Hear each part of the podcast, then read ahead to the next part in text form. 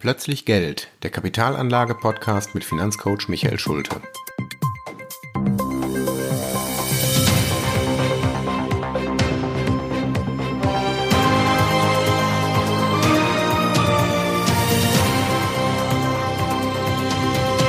Hallo und herzlich willkommen zu einer neuen Folge meines Podcasts.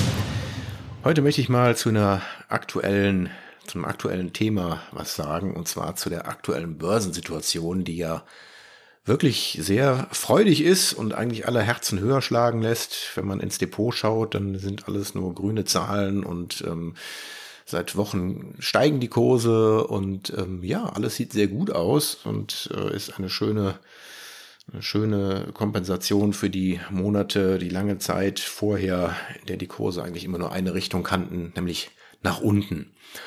Und ähm, dass die Kurse jetzt hochgehen, ist ja gar nicht so eine große Überraschung, denn wir haben es hier mit einem statistischen Phänomen zu tun.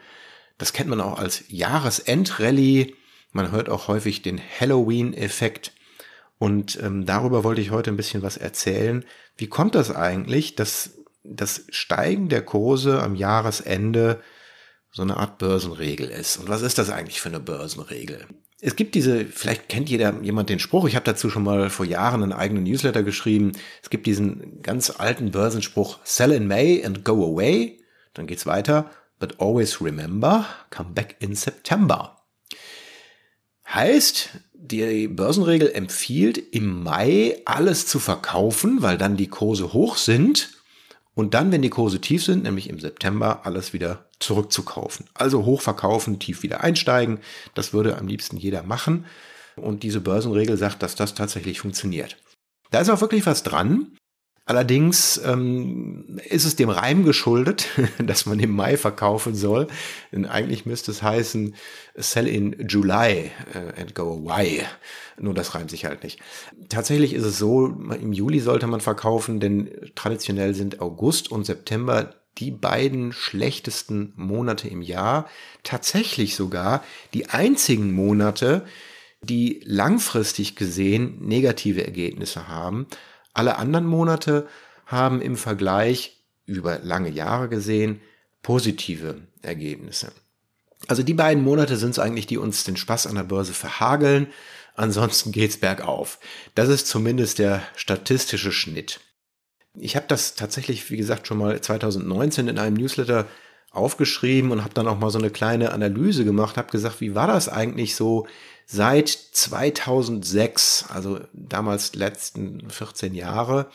Und tatsächlich habe ich festgestellt, dass es zehnmal von diesen 14 Jahren eine Jahresendrallye gab und nur viermal nicht. Wenn man jetzt die vier Jahre bis heute noch dazu nimmt, dann stellt man fest, dass in drei Jahren auch wieder eine Jahresendrallye stattgefunden hat, nur in einem Jahr, nämlich 2021. Das war dieses super schlechte Jahr, als, der, als die Zinswende kam. Da gab es keine Jahresendrallye. Also unterm Strich für die letzten 18 Jahre gab es 13 Mal diese Jahresendrallye am Ende des Jahres, wo die Kurse nach oben gehen. Und nur fünfmal sind die Kurse nach unten gegangen. Also immerhin 70 Prozent Trefferquote. Das Problem ist nur, es sind eben nur 70 Prozent und die anderen 30 Prozent geht's nach unten. Und man weiß leider nie vorher, sind wir jetzt gerade bei den 70 Prozent, also geht's denn dieses Jahr wieder klassisch nach der Regel oder geht's denn dieses Jahr leider in die andere Richtung, wie 2021 erlebt. Das aktuelle Jahr 2023 war tatsächlich so ein richtig klassisches Regeljahr. Wir hatten wirklich pünktlich zum 1. August den Wendepunkt. Also bis zum 1. August sind die Kurse noch gestiegen. Und ab dem 1. August ging es wirklich wie nach der Uhr rasant nach unten. Und dann ging es August, September und auch Oktober nur noch runter und die Stimmung an der Börse war schlecht. Wie gesagt, die Regel sagt, come back in September und das heißt auch Halloween-Effekt. Also eigentlich streng nach Regel sollten im Oktober die Kurse schon wieder hochgehen. Tatsächlich hat sich dann das Jahr um einen Monat verspätet und es sind pünktlich zum 1.11. die Märkte hochgegangen. Aber dann ging es auch richtig los. Wir haben seit dem 1.11., also in diesen gut fünf Wochen, beim DAX 13 Prozent mitgekriegt, also 13 Prozent in einem Monat, das muss man sich vorstellen, das sind eigentlich fast zwei Jahresrenditen, die der DAX da in einem Monat geschafft hat. Damit hat der DAX sogar gerade eine neue Rekordmarke gerissen, also die 16.700 Punkte. Das war wieder so die, die nächste Schwelle, wo man gesagt hat, ja, wenn die gerissen ist, das ist eine psychologisch wichtige Marke. Europäische Aktien, wo ja nun der DAX auch relativ wichtig ist, haben 12 Prozent verdient im November und äh, US-amerikanische Aktien und auch der MSCI World, der ja stark geprägt ist von amerikanischen Aktien.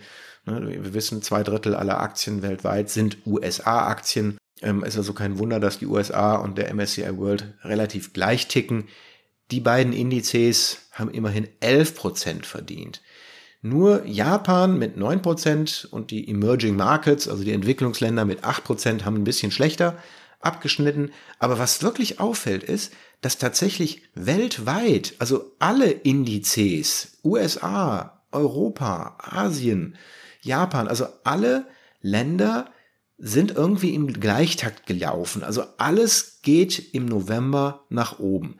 Äh, Statistiker sprechen hier von einer hohen Korrelation. Also hohe Korrelation heißt, alles geht in die gleiche Richtung. Auch Gold zum Beispiel. Auch Gold hat dieses Jahr im Jahresende eine Rallye hingelegt und hat neue Höchstmarken gerissen. Renten, also festverzinsliche Wertpapiere, sind in zwei Monaten um fünf Prozent im Kurs gestiegen. Das ist für festverzinsliche Wertpapiere eine ganze Menge. Also wir erleben dieses Jahr eine hohe Korrelation in die gleiche Richtung, also nach oben. Man nennt das auch gerne Rückenwind. Rückenwind heißt, man kann im Grunde machen, was man will. Der Wind treibt einen immer vor sich her. Es geht also einfach immer nur nach oben.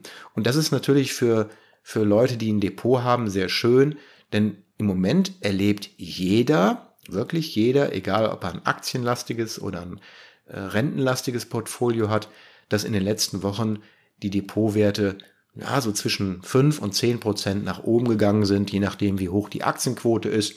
Und ob man vielleicht sogar noch äh, besonderes Glück hatte und in bestimmten äh, Branchen oder Regionen investiert war. Also die Technologiewerte sind ja sehr stark gestiegen. Ähm, die Small Caps, also die, die kleinen Unternehmen, die auch ein eigenes Marktsegment stellen, die ja richtig abgestraft wurden seit der Zinswende, die sind auch jetzt gerade wieder auf, einem richtig, auf einer richtig großen Gegenbewegung. Die haben also teilweise 15, fast 20 Prozent zugelegt in einem Monat. Also im Moment ist wirklich dieses Szenario, man kann machen, was man will, oder man kann in der Vergangenheit gemacht haben, was man wollte. Man muss ja investiert sein, das ist immer das Wichtigste. Hoffentlich ist man investiert, damit man diesen Aufwind jetzt auch mitnimmt.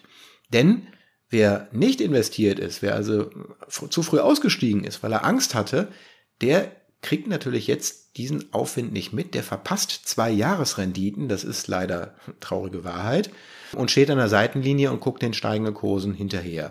Das ist auch der Grund, warum ich immer davor warne, zu schnell nervös zu werden, also sowohl in die eine als auch in die andere Richtung.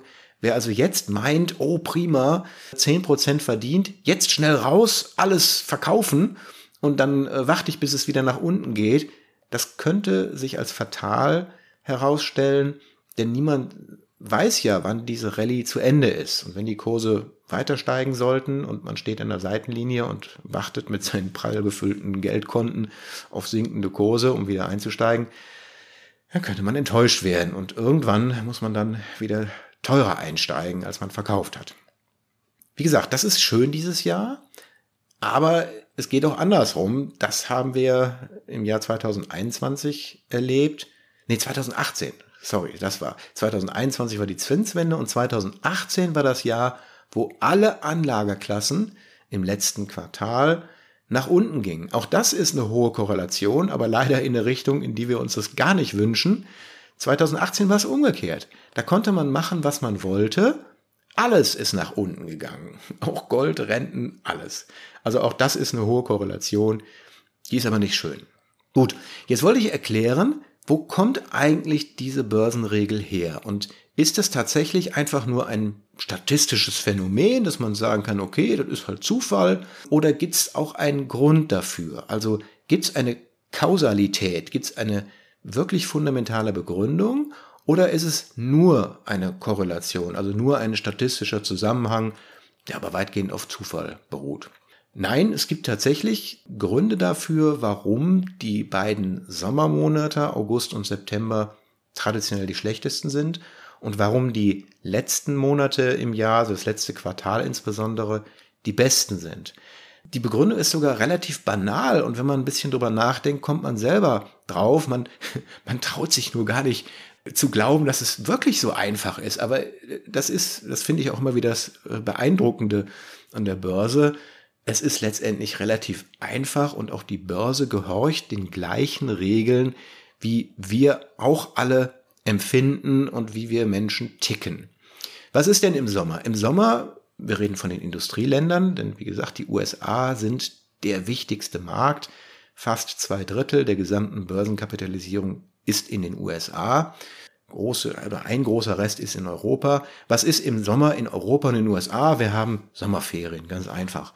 Im Sommer und in den Sommerferien sind nicht nur Familien in Urlaub, sondern, man sollte es nicht glauben, auch Börsianer, Daytrader, Fondsmanager, Pensionskassen und all diese ganzen institutionellen Anleger, die wollen irgendwann mal Urlaub machen und die machen das auch gerne, wenn Sommer ist. Es ist also Tatsache, und das kann man feststellen an den Umsätzen an der Börse, im Sommer nehmen die Umsätze an der Börse ab. Und sinkende Umsätze heißt auch gleichzeitig sinkende Nachfrage. Und das wissen wir alle, wenn am Markt die Nachfrage sinkt, dann gehen auch die Preise nach unten. Und die Preise sind in diesem Fall die Kurse. Also es ist einfach so, dass die geringen Handelsumsätze dafür sorgen, dass die Kurse nach unten gehen, weil einfach weniger los ist an der Börse. Umgekehrt, was passiert am Jahresende? Wir haben es gerade alle erlebt. Ich bin furchtbar genervt immer davon. Also jeden Tag kommen zehn Mails über Black Friday, Black Week und Cyber Week und ich weiß nicht alles, was die sich da einfallen lassen. Also diese Marketingkampagne mit dieser Black Week, die aus den USA genauso wie Halloween zu uns rübergeschwappt ist, das ist nichts anderes als das, was wir früher Sommerschlussverkauf genannt haben. Also irgendwie die Möglichkeit, zu sagen, so komm, wir, wir räumen jetzt mal unsere Lager, damit wir dieses Jahr Inventur machen können und dann müssen wir die Lagerbestände räumen. Die Preise purzeln, es werden überall Rabattschlachten veranstaltet. Man kann wirklich gute Schnäppchen machen, wenn man sich was äh, auf Termin gelegt hat, besonders im Bereich Elektronik. Und die Läden machen riesige Umsätze. Und es ist jetzt nicht so, dass das einfach nur ein Spaß wäre. Nein, diese Black Week ist gerade in den USA ein ganz wichtiger Konjunkturindikator. Es wird also jedes Jahr penibel ausgewertet, wie sind denn dieses Jahr die Umsätze in dieser Black Week gewesen. Und dieses Jahr lagen die Umsätze in dieser Ausverkaufswoche über den Umsätzen des letzten Jahres. Und das war für viele eine Überraschung, denn wir sind ja schließlich im Krisenmodus, wir haben doch, wir haben doch Krise, das ist doch schließlich verordnet. Aber nein, die Konsumenten sagen, wir sind in Kauflaune. Die Leute freuen sich, dass die Inflation zurückgegangen ist, stärker als eigentlich gedacht. Und die Laune, die Verbraucherlaune ist gut und deshalb sitzt auch das Portemonnaie wieder etwas lockerer. Man gibt also gerne Geld aus, man konsumiert. Wenn viel konsumiert wird, dann heißt das, dass eine hohe Nachfrage nach Wirtschaftsprodukten entsteht. Das heißt, die Firmen wissen, wir können jetzt wieder mehr produzieren. Und das heizt dann die Verbraucherstimmung und natürlich auch die Börsenkurse an. Das heißt, wenn wir ein gutes, einen guten Jahresschlussverkauf haben, dann steigen die Kurse. Das Weihnachtsgeschäft ist der nächste wichtige Indikator. Das Weihnachtsgeschäft ist für viele Branchen die wichtigste Phase im Jahr. Da machen einige Branchen den Hauptumsatz im Jahr. Das heißt, wenn das Jahresgeschäft, das Jahresendgeschäft um Weihnachten herum gut läuft, dann kann man davon ausgehen, dass die Unternehmen dann auch gute Jahresergebnisse in ihren Bilanzen verkünden. Und das weiß jeder, wenn die Bilanz eines Unternehmens gut ist oder sogar besser als erwartet, dann steigt die Aktie dieses Unternehmens. Das ist völlig klar. Wenn also das Weihnachtsgeschäft erahnen lässt, dass die Bilanz des Unternehmens gut sein wird, dann steigen die Kurse schon im Vorfeld. Auch wenn natürlich viel erkauft ist durch, durch Rabatte, aber so hoch sind die Rabatte dann auch nicht, dass die Sachen verschenkt werden. Die Unternehmen machen immer noch ihren guten Schnitt. Was noch dazu kommt, auf der Seite der Unternehmen, die meisten Unternehmen bilanzieren zum Jahresende. Es gibt auch Unternehmen, die bilanzieren irgendwann mitten im Jahr, aber das meiste Regel, die Regel ist doch, dass das Geschäftsjahr mit dem Kalenderjahr zusammenfällt. Das ist praktisch ein, einfach so. Das heißt also, am 31.12. ist der Tag, an dem die Unternehmen ihre Bilanz fertig haben müssen. Bilanzen sind Schnappschüsse. Also die Bilanz gilt tatsächlich immer nur in einer einzigen Sekunde oder an einem einzigen Tag, nämlich am 31.12. Punkt. Dann muss alles abgeschlossen sein, die Inventur muss gemacht sein, der Kontostand wird erfasst. Das steht in der Bilanz, was an diesem Tag Sache ist. Das heißt, ein Vorstand, der häufig am Börsenkurs des Unternehmens vergütet wird, der kriegt da dann seine Boni für, der wird bemüht sein, dass er am Ende des Jahres nochmal richtig Gas gibt und nochmal die letzten, die letzten Euros auf der Gewinnseite, auf der Habenseite mobilisiert, damit die Bilanz möglichst gut aussieht. Das heißt, am Ende des Jahres werden nochmal stille Reserven aktiviert, da wird das Tafelsilber vergoldet und wie man das alles so nennt. Man macht Bilanzkosmetik und möchte, dass das Unternehmen möglichst gut dasteht. Diese Taktik, gute Nachrichten auch mal bis zum Ende zurückzuhalten, um dann mal so am Ende des Jahres so ein richtiges Kursfeuerwerk zu erleben, das ist menschlich, das ist ganz normal. Und wie gesagt, durch, durch die Vergütungs- Politik der meisten Unternehmen getrieben. Das führt dazu, dass halt am Ende des Jahres nochmal die guten Nachrichten äh, sich häufen und die Börsenkurse der Unternehmen zum Ende des Jahres steigen. So, und das kulminiert dann alles in dieser Jahresendrallye. Wir reiben uns verwundert die Augen und denken, Mensch, was ist denn da los? Warum steigen die Kurse? Wir dachten, es wäre Krise. Tatsächlich sind es derart einfache Gründe, die nachvollziehbar sind, die die Kurse steigen lassen. Aber, und das ist jetzt nochmal die große Warnung, man sollte sich dafür hüten, daraus jetzt eine Anlagephilosophie zu machen. Wenn man das tatsächlich über viele, viele Jahre macht und immer eisern durchhält, also tatsächlich, es gibt auch Fonds, die machen das, die tun das tatsächlich, die sagen, wir verkaufen immer zu einem ganz bestimmten Datum und kaufen umgekehrt zu einem bestimmten Datum zurück, dann wird man in 70 Prozent aller Fälle gut dabei stehen. Aber so tickt der normale Anleger ja nicht. Der normale Anleger erlebt zwei bis dreimal hintereinander, dass er Pech hat und dann sagt er, verdammt noch eins, das war es ja wohl doch nicht, jetzt steige ich aus. Ja, und dann kommen die nächsten fünf, sechs Jahre, die wieder gut laufen. Statistik heißt also nicht, dass es zweimal gut geht, einmal schlecht, zweimal gut, einmal schlecht, sondern es kann auch gut dreimal hintereinander schlecht laufen. Und das ist immer das Problem an solchen Börsenregeln.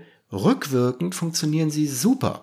Man kann sich also nach hinten wenden und sagen, ja tatsächlich, 70% Trefferquote. Das heißt aber nicht, dass im nächsten, im übernächsten oder sogar im überübernächsten Jahr diese Regel auch wieder gilt. Sie gilt eben nur über längere Zeiträume. Und das muss man sich klar machen. Deshalb kann man sich freuen, wenn es denn mal stimmt und kann auch relativ sicher sein, dass es die meisten Jahre stimmt. Aber es ist eben nichts, was man auf die Zukunft projizieren sollte. Man darf sich also nicht darauf verlassen, dass im nächsten Jahr das gleiche passiert wie dieses Jahr. So, mit dieser Warnung soll es genug sein. Freuen wir uns alle über die steigenden Kurse. Ich wünsche uns allen, mir selber auch, denn äh, meine Kunden wissen es, ich bin selber auch mit meinem gesamten Vermögen in Fonds investiert und freue mich natürlich genauso über steigende Kurse, wenn man mal wieder auch ein bisschen Kasse machen kann und Gewinne sichern kann. Und genießen wir es, solange es noch läuft. Gewinne soll man auch laufen lassen, also nicht nervös werden, sondern ruhig mal ein bisschen laufen lassen. Und ähm, dann wünsche ich uns allen noch eine schöne Adventszeit und freue mich schon aufs nächste Mal. Bis bald.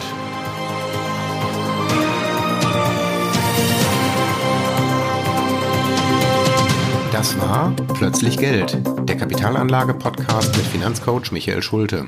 Für weitere Folgen abonnieren Sie unseren Podcast und schauen Sie auf meiner Website vorbei